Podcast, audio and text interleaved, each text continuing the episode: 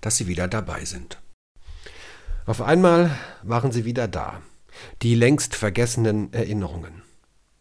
An die Tage und Nächte im Bunker, wie sie mit ihrer Freundin Erna und ihrem Bruder Heinz sie da saß und abwartete, dass das Knallen und das Beben da draußen aufhörte. Dazu das sorgenvolle Gesicht ihrer Mutter. Die Erinnerungen an das Spielen in den Trümmern und mit dem Kriegsgerät. Das war das Normalste von der Welt damals, 1945, nach dem Ende des Krieges.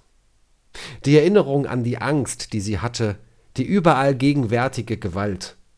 Die Erinnerungen auch an die Not, den Hunger. Daran, dass es auch schon mal vergammelte Lebensmittel zu essen gab.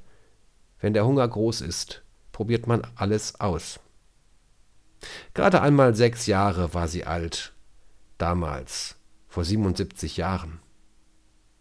Und sie hatte im stillen gehofft, dass diese Erinnerungen sie nicht mehr einholen mögen.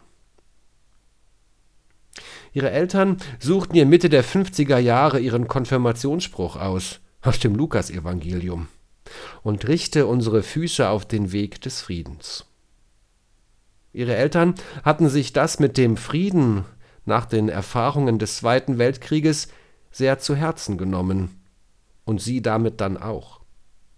So konnte sie ihre Kinder, die Enkel und Urenkel in einem friedlichen Europa aufwachsen sehen, was für ein Geschenk, konnte eine Versöhnungs- und Friedensgeschichte erleben, die Überwindung von Grenzen, das friedliche Miteinander der letzten Jahrzehnte und richte unsere Füße auf den Weg des Friedens. Das können wir nicht hoch genug schätzen, denkt sie.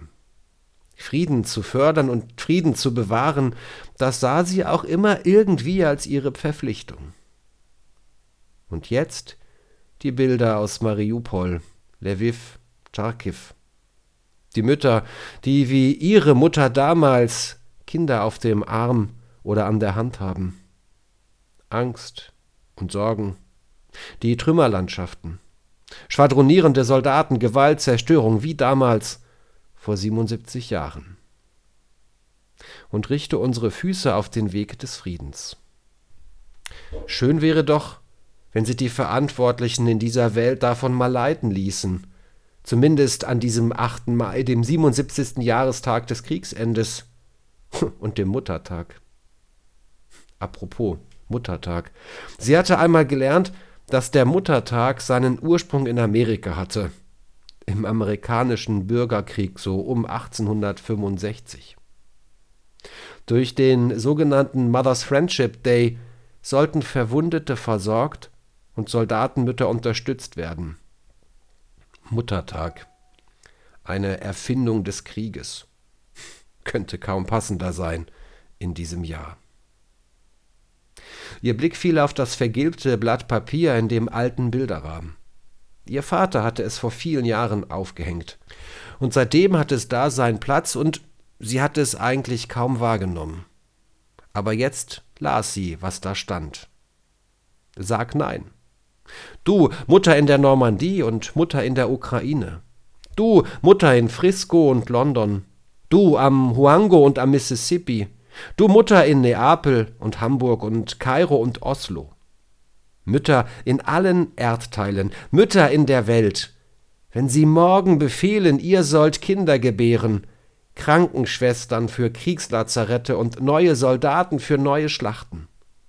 Mütter in der Welt, dann gibt es nur eins. Sagt Nein. Mütter, sagt Nein. Und sie hatte mit ihrer Hand drunter geschrieben, die allererste Bedingung für die Liebe zum Feind ist, seine Existenz nicht mehr in Frage zu stellen, nicht mehr zu glauben, die Welt sei in Ordnung zu bringen, indem man ihn und seinesgleichen verjagt oder beseitigt. Dass die Menschen das einsehen, dass mit Krieg kein Frieden zu machen ist, und dass die Menschen ihre Füße auf den Weg des Friedens richten. Das wünscht sie sich mit ihren 83 Jahren. Gerade an und für diesen 8. Mai 2022, den Muttertag und den Gedenktag zum Kriegsende. Als Erinnerung an die Zukunft ihrer Kinder, Enkel und Urenkel.